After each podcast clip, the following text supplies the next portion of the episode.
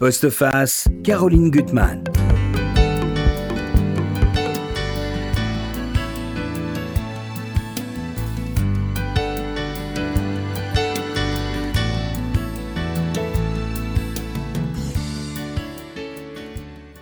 Aujourd'hui, avec mes deux invités, je vous emmène sur les routes de l'enfance.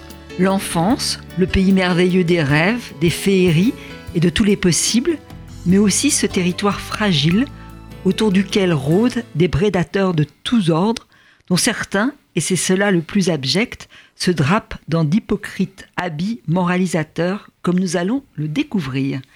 Ariane Bois, bonjour. Bonjour. Je suis très heureuse de vous retrouver avec ce nouveau roman, L'île aux enfants, qui est publié chez Bellefond. Euh, c'est une île qui n'est pas du tout enchanteresse quand on l'a lu, euh, parce qu'à la fois vous révélez une affaire d'État. Moi, je n'avais pas du tout, du tout euh, connaissance de cette histoire. Oui, c'est très méconnu. très méconnu en 20 ans, de, de 63 à 82, en, en, gros. Il y a 2000 enfants réunionnais qui ont été déportés, il n'y a pas d'autre mot, euh, en toute légalité vers la France pour repeupler euh, des territoires euh, désertiques. Exactement. Et là, il y a cette affaire qui est dans le livre, mais surtout vous avez ce talent de romancière de vous glisser dans la peau de personnages, deux personnages, une petite fille, Pauline Rivière, 6 ans, créole, qui va être enlevée, capturée, et sa petite fille, Caroline, qui va se battre pour connaître euh, la vérité. Et c'est vrai que c'est ce talent de, vous glisser dans différentes atmosphères, puisque cette petite fille va, passer de foyer en foyer, qui est terrible, de parler des langues, des atmosphères. Je trouve que ça rend ce livre extrêmement humain. Et puis il pose une vraie question, est-ce qu'il peut y avoir une filiation possible quand on a eu une enfance dévastée ainsi, arrachée à son pays? Oui, c'est exactement ce qui m'intéressait, de savoir comment on peut guérir après un tel traumatisme, de savoir comment en fait le traumatisme va passer d'une génération à l'autre et quelles étaient les conséquences psychologiques de cette affaire étrange et qui est effectivement, comme vous l'avez dit, un scandale d'État. Gilles Paris, je suis très contente de vous, de vous retrouver parce que vous aussi, vous êtes l'homme des métamorphoses. euh, il, y a, il, y a, quelques mois, on s'était vu pour ce très beau recueil de, de, de poèmes que vous avez, de, de, nouvelles que vous avez publié chez Gallimard. Et là, vous écrivez votre premier livre pour enfants. Oui, et pas, hein et pas, seulement moi, d'ailleurs, Aline aussi, Aline, Aline Zalco, l'illustratrice. Elle, a très très bien illustré. Oui, oui, magnifiquement. C'est ses photos, inventer les couleurs.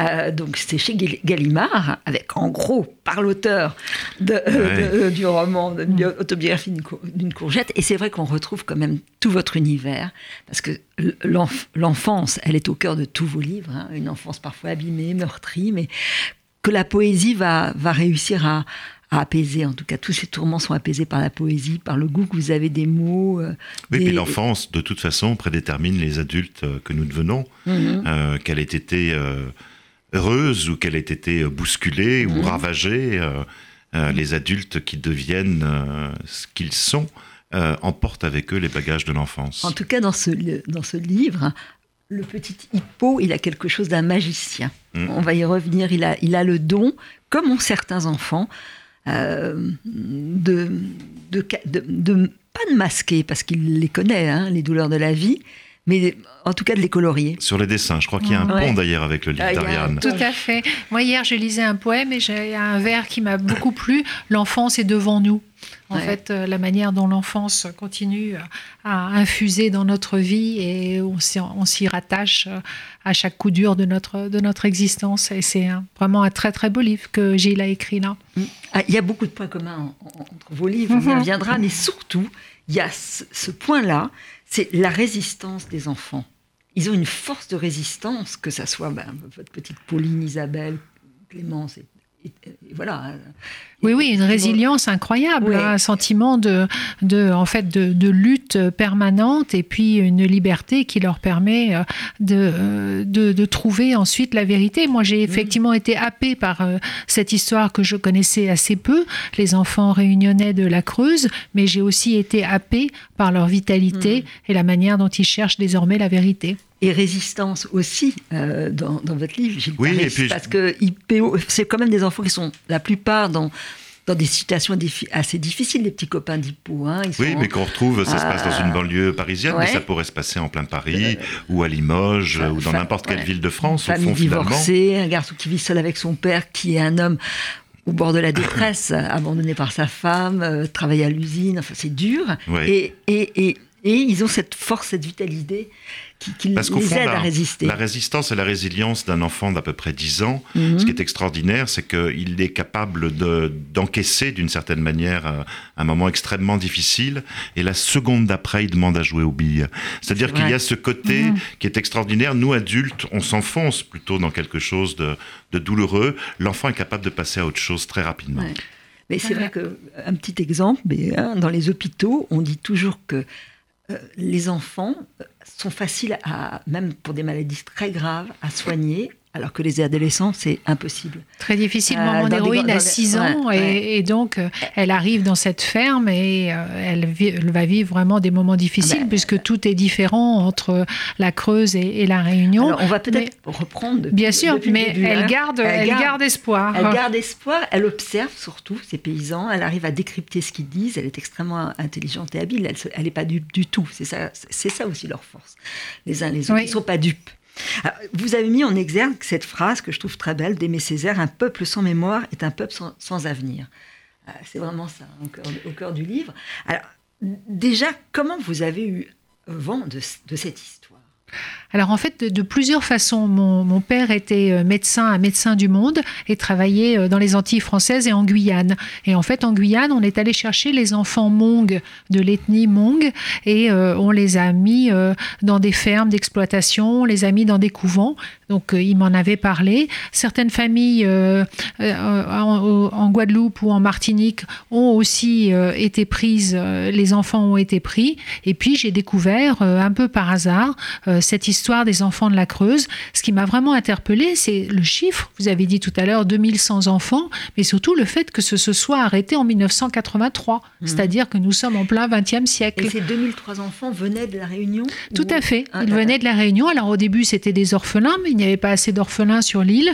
Donc l'État a commencé à aller chercher dans les bidonvilles, dans les foyers, euh, à euh, inventer, euh, à faire pression sur les familles, à les faire signer alors que c'était des analphabètes ou des illettrés, et finalement à se comporter euh, très mal de, manière à ce que ces enfants-là partent sans qu'on leur ait jamais demandé leur avis. C'est terrible, parce que c'est vraiment une opération, c'est la, vous, dites c'est donc la DDAS, qui était l'ancienne... La DAS, oui, tout à fait. La DAS, qui a mené ça.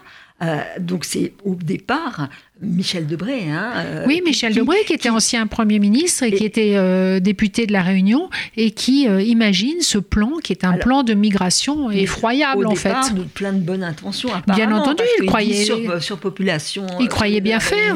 tout à fait. territoire désertique en, en France, et donc façon de repeupler la France, de lui redonner. Voilà, et, comme si l'enfant, en fait, était un objet et non pas un sujet de droit, et qu'on pouvait le balader euh, d'un endroit à l'autre, comme s'il était une patte euh, malléable. Et, dans votre roman, euh, on voit que tous les services sont totalement hypocrites et complices, parce que jusqu'au moment où la petite fille Caroline, on va y revenir, mène son enquête, on va vouloir subtiliser des pièces au dossier. Euh, on, a vraiment l'impression que c'est la légalité, on est dans la légalité, on n'a pas le droit d'y de, toucher. Moi, j'ai vu euh, de mes propres yeux des dossiers où les fonctionnaires ont signé pour le papa et la maman, et c'est la même, c'est la même signature de, la même personne, euh, beaucoup plus sophistiquée que les gens de la Réunion pouvaient l'être en 63, où j'ai vu deux actes d'abandon, un, un, en métropole, un à la Réunion. Donc il y a eu effectivement des, euh, des irrégularités dans cette transplantation terrible. Dans votre roman, il y a la grand-mère des deux petites filles, parce qu'elles vivent dans le paradis d'une certaine façon. Elles sont aimées par Elles ont l'impression en fait d'être au paradis, mais parce qu'elles ont 4 et 6 ans. Oui, et donc et sur ont des parents qui les aiment en même temps aussi. Oui, qui sont et puis, alors qui, vivent au, fond un peu dans la, dans la misère, mais totalement. une misère qui est acceptée. Il y, a, il, y a, il y a la maman Jeanne qui est blanchisseuse chez les riches, mais qui est souffrante, malade. Puis le père qui, travaille euh, avec la, canne à sucre, et puis elles sont toutes les deux avec leur grand-mère qui sent l'odeur des beignets. J'ai beaucoup aimé dans, dans, votre roman la façon dont vous êtes emparé du créole et dont vous évoquez ces images sans aucun sens de l'exotisme. Ah, J'ai essayé d'éviter les, clichés. Ah effectivement. on a vraiment l'impression d'être sur cette île. Elles sont avec des filets de rivière, elles jouent ensemble et elles s'aiment avant tout parce que bon, il y a celle qui porte la lumière c'est quand même Pauline. Oui, euh, l'aînée. L'aînée, elle, elle, elle, est extrêmement belle, la peau ambrée, les yeux verts. Vous dites que ses cheveux crépitent. On oui. a l'impression. Oui, parce euh, que c'est cette espèce de coupe afro, mais aussi blonde. Et donc, dans le soleil de, de l'océan Indien, on a l'impression d'un feu follet qui se promène. Qui se promène. Et c'est elle, bon, sa petite sœur, Clémence, elle est accrochée à, à 4 ans, c'est tellement petit. 4 ans, c'est encore un bébé. C'est encore un bébé. Et là, on va voir une scène, finalement, comprend une oreille, puisque les oreilles, ce sont les voilà, blancs, les blancs. blancs, qui va venir voir la grand-mère, enfin les parents, et la grand-mère sait très bien ce qui va se passer. Hein. Elle, sait très oui, bien. elle n'a aucun moyen de, elle, a aucun moyen de, de, se de, se résoudre, mais elle ne peut pas y échapper non plus. Elle ne peut pas y échapper, ce qui est épouvantable. Donc elle pleure au fond, elle a enfin, les, les yeux pleins de larmes. Mais ses parents n'ont eu aucun choix en fait. On leur a, on leur a fait miroiter des choses, on les on a signé à leur place, on a fait des faux papiers, et en fait ils pensaient qu'ils reverraient leurs enfants et ça a été un, aller simple. Parfois, ils ont, ils ont revu leurs enfants au bout de 40 ans ou ne les ont jamais, revus. Jamais revus. Mm. Alors, c'est vrai que tout se passe dans le mensonge. C'est d'ailleurs ça un des, un des, thèmes très forts de votre livre, parce que le mensonge, même quand Pauline va être acceptée par une famille tout à fait bienfaisante et euh, qui l'aime, l'amour, le mensonge va d'une certaine façon la tuer. Hein. on, y reviendra. Et le pire mensonge, c'est quand même quand elle voit arriver au départ, euh, capturée euh, dans une petite camionnette rouge par euh, cette fameuse euh, oreille, cette dame qui, hmm. Leur fait peur d'ailleurs parce les assistantes sociales qu'elle est totalement hypocrite. Elle leur apporte des cadeaux. Enfin, il y a quelque chose de suspect dans sa façon de s'introduire dans la maison. Dans, et elles le sentent, hein, comme, comme, les enfants ont l'instinct pour peuvent sentir le danger, oui, tout sentir le danger. Et les enfants ont peur quand ils voient arriver une camionnette rouge ou la camionnette bleue des gendarmes, ils s'enfuient euh, généralement. Donc ils ont très bien conscience en 1963 qu'il se passe quelque chose, mais ils ont le sentiment peut-être que euh, ce n'est que temporaire et que les enfants, ça sera pour le plus grand bien des enfants. Ils se rendent absolument pas compte de ce qui va leur arriver quand ils arriveront en métropole. Alors le mensonge est totalement entretenu parce qu'elles vont arriver ils vont arriver d'abord euh, dans un foyer de bonnes sœurs, sur l'île de la Réunion encore. Voilà. Alors, euh, est-ce que, les, est-ce que ces femmes savaient le sort qui leur était réservé? Enfin, c'est terrible. Bien, bien, entendu. Bien entendu. Donc, euh, c'est, c'est épouvantable parce qu'on leur dit bah, ça va être des superbes vacances, on les emmène voir les dauphins avant le départ. Elles vont. Enfin, donc, c'est, elles elle ne se doute vraiment de rien, il ne se doute de rien. Puis un grand voyage va vous être offert, vous allez voir la tour Eiffel, vous allez prendre l'avion. Oui, il faut se rendre compte du dénouement et de la misère euh, qui règne à La Réunion dans les années 60. Donc euh, un voyage en France, c'est quelque chose d'absolument... C'est des gens qui ne prennent pas le bus parce qu'ils n'ont pas les moyens de le, mm. de le payer. Donc euh, arriver, quand on est une quarantaine d'enfants dans un, dans un Boeing pour la première fois, c'est une aventure extraordinaire. Alors, tout de suite, c'est ça aussi dans ce livre, je, le répète, ce, don de capter les atmosphères quand elles arrivent.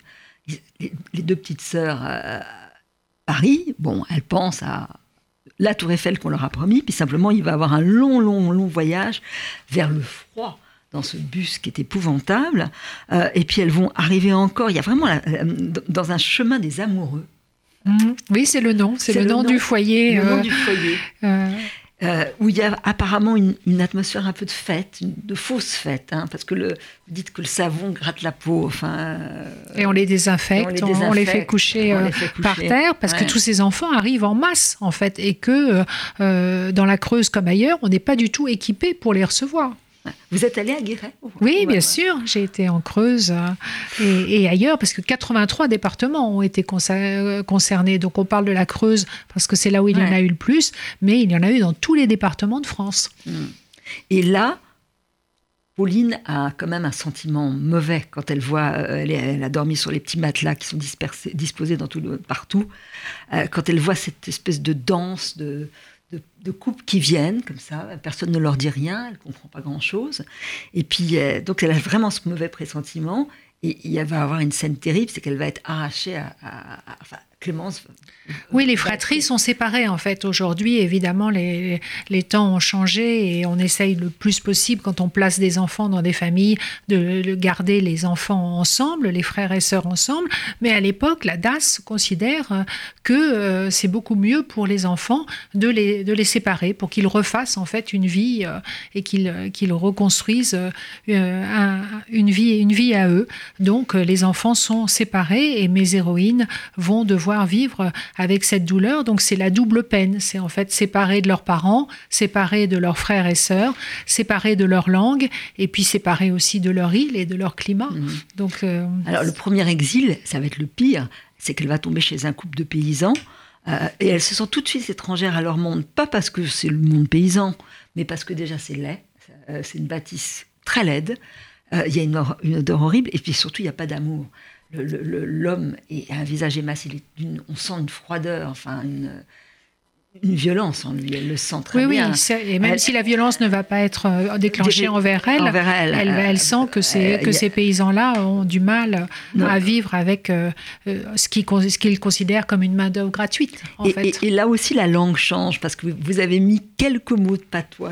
Oui, je me suis qui amusée. Sont durs, et, puis il fait froid, là, tout le temps froid. Elle sent que tout est truqué parce qu'elle va découvrir un, petit garçon qui va être un frère pour elle, Gaëtan, qui va avoir un destin terrible. Euh, et, on ment, on va dire euh, à l'assistante sociale qu'il va à l'école. Oui, oui, l'assistante sociale ne vient que, que deux fois par, par an et elle annonce son arrivée. Donc euh, les, les, parents ou, les, ou les, les familles qui les accueillent peuvent un peu dire ce qu'ils veulent. Moi, j'ai voulu choisir une famille. Vous avez vu des assistantes sociales? Vous en avez rencontré Alors, elles sont, très, elles sont très vieilles maintenant, puisque, puisque c'était il y a, 50 ans. pas du tout, qu'elles ne voulaient pas rien voir? Alors, euh, je crois qu'elles ne savaient pas grand-chose. Je crois qu'on leur cachait aussi énormément de choses. Il faut voir que ces familles euh, accueillantes euh, n'ont pas reçu non plus beaucoup d'informations. Certaines familles adoptantes, par exemple, ne savaient absolument pas que les enfants avaient des familles là-bas à La Réunion. Mhm. Donc, en fait, tout le monde a été berné dans cette histoire. Oui, vraiment. Mhm. C'est terrible.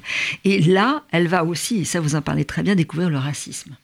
Elle va se retrouver dans, dans une école, puisque elle, elle va, elle va à l'école où elle va être traitée de Blanche-Neige, de cannibale, euh, retourne dans ton pays, et euh, personne ne la protège.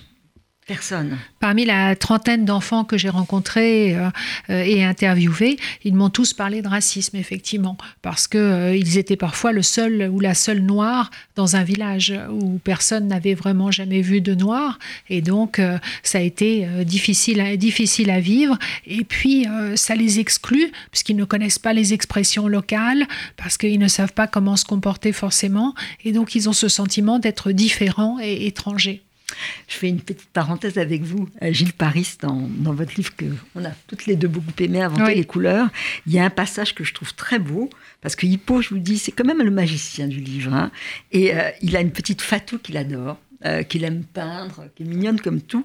Et vous dites à maman, j'aimais bien tenir sa main noire dans la mienne toute blanche. Fatou. Peut-être même que si on restait des années comme cela, nos mains deviendraient café au lait. Oui, c'est la mixité qu'on trouve euh, aujourd'hui dans les, dans les écoles, que ce soit en banlieue ou ailleurs.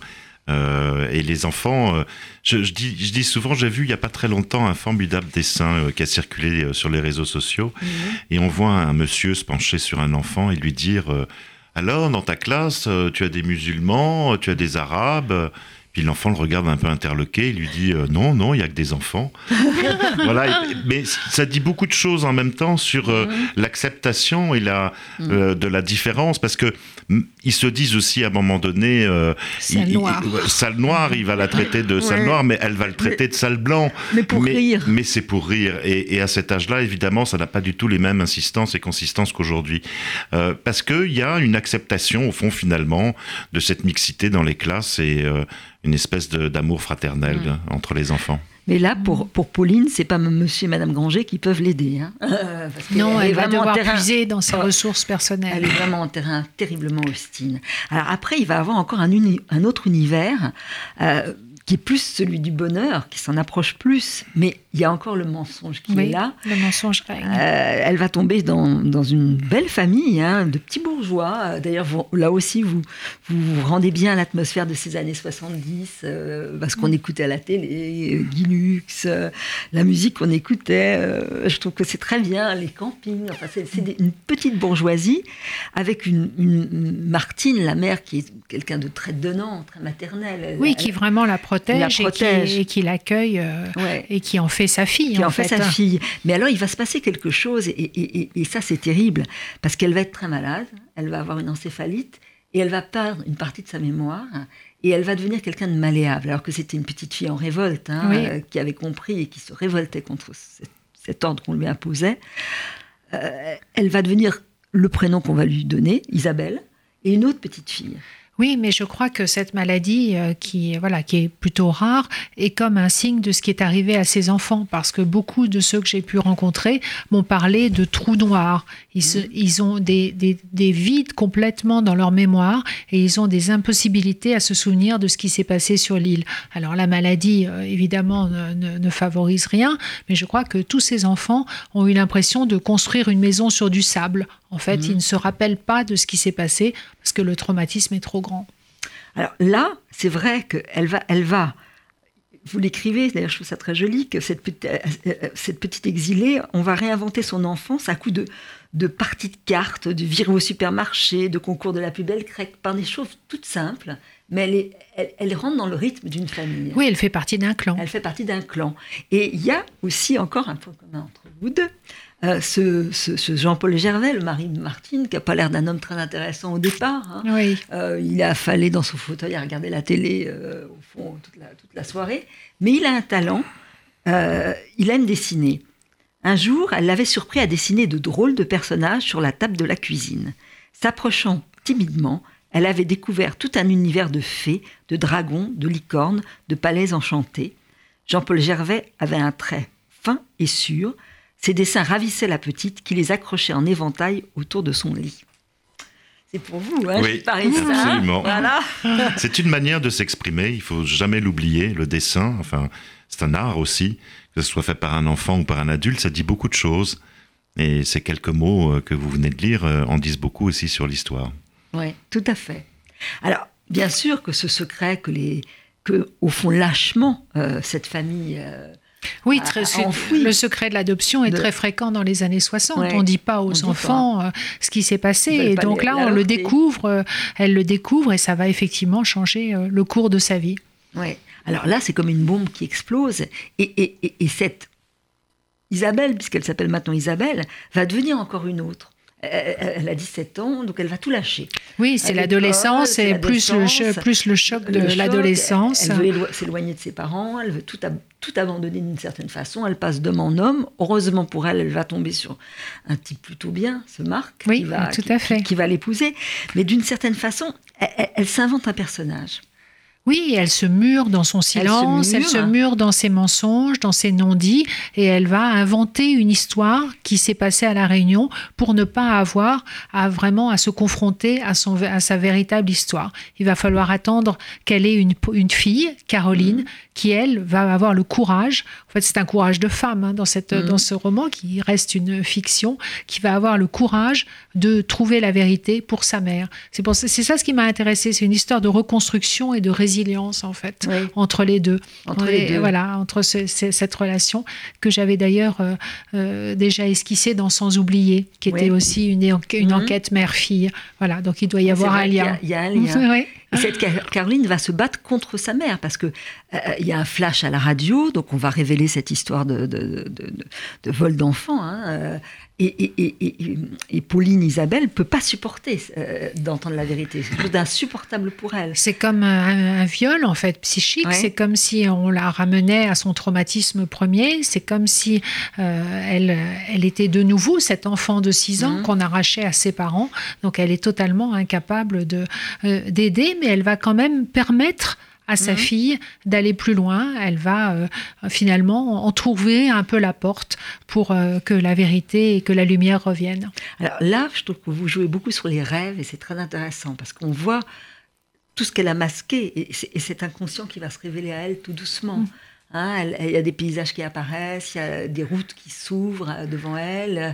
Euh, oui, la mer qui revient, la mer les paysages de la, de la Réunion, et puis ce sentiment euh, ben voilà, d'avoir été enlevé et tout d'un coup de, de passer, d'avoir ce, ce, trou qui s'ouvre sous ses, sous ses pieds. Son inconscient va effectivement elle, travailler mm. et elle va vaciller d'une certaine manière. Elle vacille, hein, elle a des malaises, un malaise vagal au départ, et puis ça continue.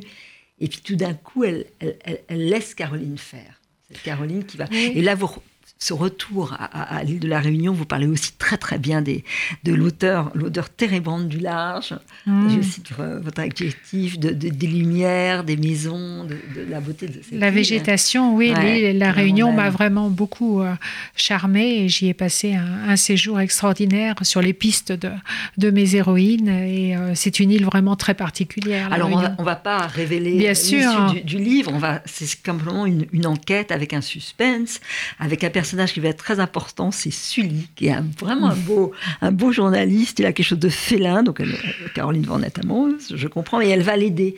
Elle va l'aider à, il va l'aider à, Oui, il lui ouvre les portes en fait, ouvre les, hein, portes, de la Réunion. Et à nouveau, on va découvrir le Conseil régional de la même façon que le Conseil régional en France avait été hostile. Là aussi, il y a des, pièces qu'on va lui, lui, cacher. Une femme terrible qui efface les noms devant elle. Devant elle, oui, oui. Ce qui m'a été euh, rapporté à, plusieurs reprises. En fait, les, rapports, les dossiers sont euh, absents, inexistants, ont brûlé. Il y a eu des cyclones, et donc euh, il manque beaucoup de pièces administratives pour retracer l'histoire. Ouais mais elle ne lâche rien. Elle ne lâchera rien. elle ne lâchera rien.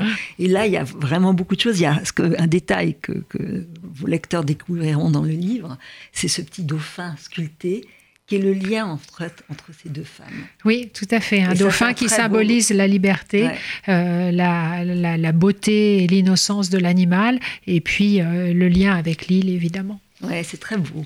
Je me retourne vers vous maintenant. Euh, Gilles Paris, faudrait feuilleter un peu le, livre de Gilles.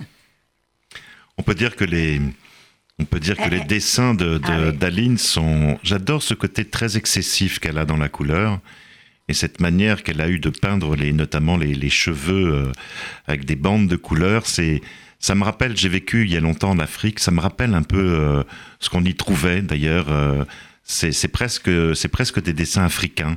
Euh, voilà, mm. c'est une illustratrice qui travaille beaucoup pour le, magazine du Monde. Elle rend des dessins chaque semaine. Elle a travaillé pour le New York Times. Enfin, elle a, un parcours euh, assez intéressant déjà et des dessins vraiment hors normes. Et comment le mariage entre vous s'est fait? Je crois qu'il se fait un peu comme ça en général dans les maisons. Euh, qui publient des, des, livres jeunesse, c'est-à-dire que chacun travaille de son côté en fait. Mm. Moi j'ai eu, de la part de mon éditrice Colline Forpoiret, j'ai eu un retour. Euh, donc, euh, elle m'a envoyé ses dessins, elle m'a envoyé son site, donc j'ai pu découvrir son travail. Et puis ensuite, Aline a travaillé tranquillement de son côté. Elle s'est approprié le texte d'une manière merveilleuse. le premier dessin qu'elle a fait, parce qu'elle a mhm. senti en lisant le texte vraiment que c'était une très belle histoire d'amour entre un père et un fils. Euh, mhm. Donc elle a dessiné le père et le fils parce qu'elle voulait d'emblée se situer euh, mhm. dans le cœur de la nouvelle. Et il se trouve que c'est le dessin de couverture. Ouais, qui est très très beau. Hein. Vraiment, c'est très beau. Alors c'est vrai que l'enfance, elle, est au cœur de, de, la plupart de vos livres, hein. peut-être de tous vos livres. Oui, tous mes livres. Hein. Et là, c'est une enfance meurtrie et en même temps pas tant que ça. C'est vraiment l'amour de ce petit garçon pour son père qui travaille à Longjumeau. Donc c'est pas une c'est pas une vie. Non, et puis j'aime euh, bien cette idée de monoparentalité. Et là, il se trouve que c'est plutôt un père et un fils, c'est pas si mhm. habituel. Mhm. Euh, et puis j'aime cette idée que les enfants, euh, à un moment donné, peuvent aussi faire grandir les adultes autour d'eux, puisqu'on, mhm. a priori, les parents élèvent leurs enfants, mais quelquefois c'est le contraire. Et là, on voit le petit Hippolyte avec son père qui est profondément malheureux depuis que sa femme l'a quitté, euh, qui, alors là, la façon dont vous parlez des canettes de bière, je trouve ça formidable parce que ça, elle a besoin de boire pour se soulager. Oui, c'est un clin d'œil aussi à Courgette. Et, hein. les, canettes, elles sont mortes. Le petit ramasse les canettes mortes parce qu'il les écrase, le père. Et, en même, temps, en même, temps, quand il veut penser à son père, il les respire. Il les respire. Ça, lui donne une odeur de la bière qui lui rappelle son père. Oui, c'est ça. Mm. Oui, mais je pense que c'est un clin d'œil aussi à Courgette, où la mère mm. buvait des bières. Mais euh, je, pense que j'en fais pas un personnage. Le père n'est pas un personnage alcoolique comme l'était la mère, par exemple, dans Autobiographie d'une courgette. Il fait déjà un métier qu'il aime pas. Moi, j'ai toujours réfléchi à ça. J'ai eu la chance dans ma vie de ne faire que des choses que j'aimais. C'est quand même un luxe inouï. Parce que si on réfléchit aux gens qui travaillent, qui font un métier en se levant le matin, qu'ils n'aiment pas faire, mmh. comment leur vie doit être abîmée euh, à cause de ça. Voilà, c'est aussi une référence à ça. C'est pour ça que c'est si moderne, ce texte, j'ai trouvé à la fois euh, l'homoparentalité, à la fois la crise et euh, à la fois le père qui perd un peu ses repères. C'est ça ce que j'ai trouvé formidable dans, cette histoire. Et, et, des enfants qui pourrait être abîmé par la vie. Il y a le petit Gégé, bon, alors sa mère, elle est, plutôt rigolote. Gégé, il a toujours faim. Euh, donc il, il mmh. rapporte les, croissants que sa maman euh, a fait au, pour le supermarché. Ah donc pendant les classes, en, douce, il prend des petits morceaux de croissants, de pain au chocolat. Mais bon, c'est pas une vie si rigolote pour lui. Euh, non, mais je crois que. Fatou, elle, elle, a ses parents qui s'entre-déchirent. mais ça, vous le dites avec beaucoup de subtilité. C'est la vie de tous les jours, finalement, tous les malheurs des uns des autres. Et puis il y a un personnage que moi j'aime beaucoup, c'est le fameux Qui est un, Il est trop drôle. éducateur, éducateur euh, et qui voit pas les couleurs. Il voit le monde sans couleurs. Et, c'est important que vous parliez de Jérôme parce qu'au fond, le père travaille en usine mhm. et donc il travaille tôt. Il est obligé de déposer son fils à l'école bien avant que tous les autres élèves arrivent. Mhm. Et c'est Jérôme qui a eu l'idée, euh, en lui donnant des, papiers et des crayons, de le faire dessiner. Au départ, c'est son idée à lui. Euh, et il a le temps de dessiner avant que les mômes euh, arrivent à cette école. Donc, ce, ce don qu'il a, finalement, il l'a découvert grâce à Jérôme. Grâce à Jérôme. Mais alors, Jérôme, euh, il y a beaucoup de choses qui. il est pas gâté. Alors, et il, vit tout seul. Euh, c'est vrai que c'est même pas son chien qui, va pisser sur son canapé, sur son, paillasson. Euh, et il y a une scène d'ailleurs qui est terrible parce qu'on le voit à l'école, il en peut plus. Comme il craque. Il craque. il cache son visage, sa tête. pour pas montrer ses larmes. Montrer ses larmes. Et, les enfants le savent. Bah, bien sûr. Non, mais ils comprennent tout, ils voient tout, et d'ailleurs, à un moment donné, euh, parce qu'il faut dire que les dessins d'Hippolyte sont très particuliers, c'est-à-dire qu'il inverse les couleurs. Mhm. C'est-à-dire que pour lui, un soleil est violet, euh, mhm. euh, une maison est arc-en-ciel, et ainsi de suite. Donc, c'est-à-dire qu'il transfigure un peu les gens qui regardent ses mhm. dessins d'une certaine manière. Et quand il va dessiner Jérôme sur un cheval, il va le mettre dans une situation, je dirais, qui est presque heureuse, quoi. Enfin, avec un cheval qui fume des, fumées bleues euh, qui sortent de ses naseaux. Et, Jérôme va lui dire, mais c'est pas bleu les, fumées qui sortent des naseaux. Parce que Jérôme, il est comme beaucoup de gens, c'est-à-dire que voilà, il est euh, un peu terre à terre d'une certaine manière. Ouais, il peut pas s'abstraire de sa détresse. C'est ça. Alors que les, les, enfants ne sont pas terre à terre. Ouais, peuvent, s'abstraire de ça. C'est ce que je disais tout à l'heure, moi ça me fascine. Ça me mm. fascine. Euh, j'ai passé beaucoup de temps avec des enfants euh, quand j'ai travaillé sur Autobiographie d'une courgette. Ils étaient capables de parler de leur drame euh, quand ils étaient en foyer, mais très mm. vite, il y avait cette idée d'aller jouer au billes ou d'aller nager ou d'aller. Voilà, ils sont capables de passer très très très très vite, vraiment beaucoup plus que nous en fait. D'un univers à un autre. D'un, voilà, exactement, d'un état, plutôt un état, un état à un autre. Ouais, tout à fait. Et ça, je crois vraiment. Hein, moi aussi. Alors, vous rendez très bien. Alors, il y a un côté petit Nicolas, mais moi, je trouve que c'est une référence pour moi parce que j'ai tellement aimé petit Nicolas. Nicolas Trache. Ouais, Nicolas Trache. Euh, quand il, à l'école, avec tous les personnages, le dirlo qui est effrayant. Il y en a quand même. On en, on en croise toujours des Oui, oui, il y en a encore des comme ça. Ah, pour les enfants, ça. représente l'autorité. C'est le personnage de l'autorité. On a tous été à l'école, on a tous été au lycée quasiment, et on a tous des souvenirs de, de, directeurs euh, qui profitent un peu de cette autorité aussi euh, pour semer euh, le trouble chez les enfants. Ouais, il est, terrible. Il n'a aucun esprit, il n'a aucun recul. Non, non, mais les, les enfants se vengent à la fin quand même un peu sur lui. Voilà. Très bien. Et puis alors, il y a aussi ce qui est, il y a Agnan. Vous avez votre Agnan. Oui. le premier de classe. Quel Mozart du prof de je sais plus quoi d'ailleurs. Ça, j'aurais pas pu ne pas l'imaginer. ça me fascine de voir à quel point, quand on interviewe des, des célébrités à la télévision et quand on leur, quand on leur parle de leur enfance et de leur mhm. scolarité, ils sont toujours très fiers de dire qu'ils ont été des cancres. Oui, mais, qu'ils s'en sont sortis. Voilà, et qu'ils s'en sont sortis. Mais il y en a pas un qui vous dira qu'il a été le premier de la classe. c'est presque, c'est presque une image à fuir en fait. Hein, c'est un peu le lèche-botte, c'est un peu, euh, voilà, c'est un peu ça le premier de la classe. si on parlait avec des politiques, peut-être que ça changerait, mais avec des artistes, non. Ça, ça marche pas, ça fonctionne pas. Vous l'avez écrit pour des enfants de quel âge?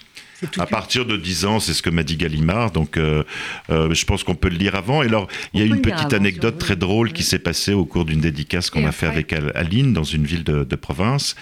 Et euh, les, on avait un atelier de coloriage géant. Donc, les enfants étaient absolument fascinés par ça. D'ailleurs, je me suis mis aussi au dessin avec les enfants. Mhm. C'était très mignon. Et les adultes, c'est-à-dire les parents qui étaient venus mhm. accompagner les enfants et les grands-parents, lisaient tous le livre. Ah, C'était trop mignon. En attendant. Et en fait, je les voyais sourire, je les voyais réagir par rapport à des passages, et je me dis que finalement, on peut le lire à tout âge. Peut-être. Ah, il y a une scène que je trouve est-ce que seuls les enfants? Non, on peut encore l'avoir à n'importe quel âge.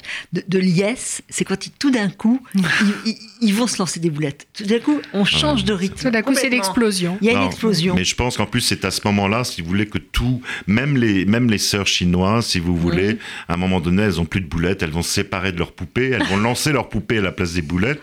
Parce qu'au fond, c'est le moment où les enfants vont réagir par rapport à leur histoire. En fait, on sent que cette espèce de lâcher total est aussi une manière de réagir à leur histoire de famille. Ouais, il y a un moment où voilà, exactement. C'est ce que fait quand même Pauline. exactement. Euh, Pauline, elle a, ce talent-là, hein, d'être une frondeuse, d'être. Euh, oui, et elle, va se retrouver à la fin. Elle, va retrouver cette rage en elle. Elle va retrouver ce qui, ce qui l'a constituée en fait, voilà, et qu'elle avait perdu pendant si longtemps. Elle, elle a été complètement faussée, maquillée par tout oui, moi j'ai beaucoup travaillé, euh, vous le savez, sur euh, les enfants juifs cachés mhm. pendant la guerre. Et donc euh, j'ai écrit trois livres sur le mhm. sujet et j'ai été frappée par ce, même sentiment psychologique de devoir devenir autre en fait, mhm. d'être, de changer d'identité, de prénom, de nom, de langue, et en fait, euh, cette injonction à devenir autre, et finalement, cette difficulté ensuite à se retrouver soi. Pauline, elle a cette force, elle a cette résilience qui lui permettra de le faire, mais d'autres ne l'ont, ne l'ont mm. pas fait. Mais aussi à cause de sa petite fille. Exactement. Elle n'aurait pas pu. Et comme vous le précisez aussi, on leur a tout enlevé à ces enfants. C'est pas seulement. Euh, ah oui, leur géographie, leur histoire. leur euh, histoire, tout, on leur a absolument. Donc cette résilience, elle est d'autant plus constructive, elle est d'autant plus forte. Et, est-ce qu'il y a maintenant une reconnaissance de cette oui, histoire? Oui, tout à fait. Euh, les choses ont beaucoup changé. D'abord, un rapport excellent de 600 pages a été consacré au sujet il y a un an maintenant. Il y a une commission d'experts qui a été créée. il y a l'État, avec le président Macron, qui a reconnu que l'État a failli à sa responsabilité morale. On organise maintenant des billets d'avion pour pouvoir retourner à la Réunion. Maintenant, les associations aimeraient bien que ça figure dans les livres, les livres scolaires, euh, dans, les, dans, les lycées et, les collèges, et aimeraient bien aussi avoir peut-être un endroit de souvenir, de, de mémoire pour marquer ce qui s'est passé, puisque voilà, ces ex-enfants vieillissent aussi et, euh, et, ils doivent comprendre non seulement pour eux, mais aussi pour leurs enfants, ce qui a bien pu arriver. Est-ce que vous allez aller, à la Réunion J'y vais deux fois, j'y vais en octobre, ah, euh, parce que je suis euh, sélectionnée pour le prix de l'océan Indien, et puis j'y retourne en famille en décemre, parce que là j'ai beaucoup travaillé à la Réunion, et j'aimerais marcher sur le volcan. Ah, c'est formidable. C'est formidable. Bah, je vous remercie tous les deux pour vos deux livres que je trouve très fort, qui, qui donne quelque chose. Merci à hein, vous. C'est vrai que Merci Caroline. On, peut, ce que vous dites, inventer les couleurs là où elles n'existent pas. C'est ça le. Mm. C'est une très belle phrase. C'est une très belle phrase et c'est celle voilà, qui devrait gouverner nos vies. Alors Ariane Bois, faut lire L'île aux enfants chez Belfond. Bah, c'est un, de vos grands livres, je trouve. Merci à vous, Caroline. Et puis Gilles Paris, inventer les couleurs, c'est bien aussi de, de se lancer dans le. Vous allez vous lancer dans plein d'autres choses, mais c'est J'ai des projets en effet. Un, un, mm. très beau texte, vraiment. Merci, merci, merci. Caroline. À bientôt.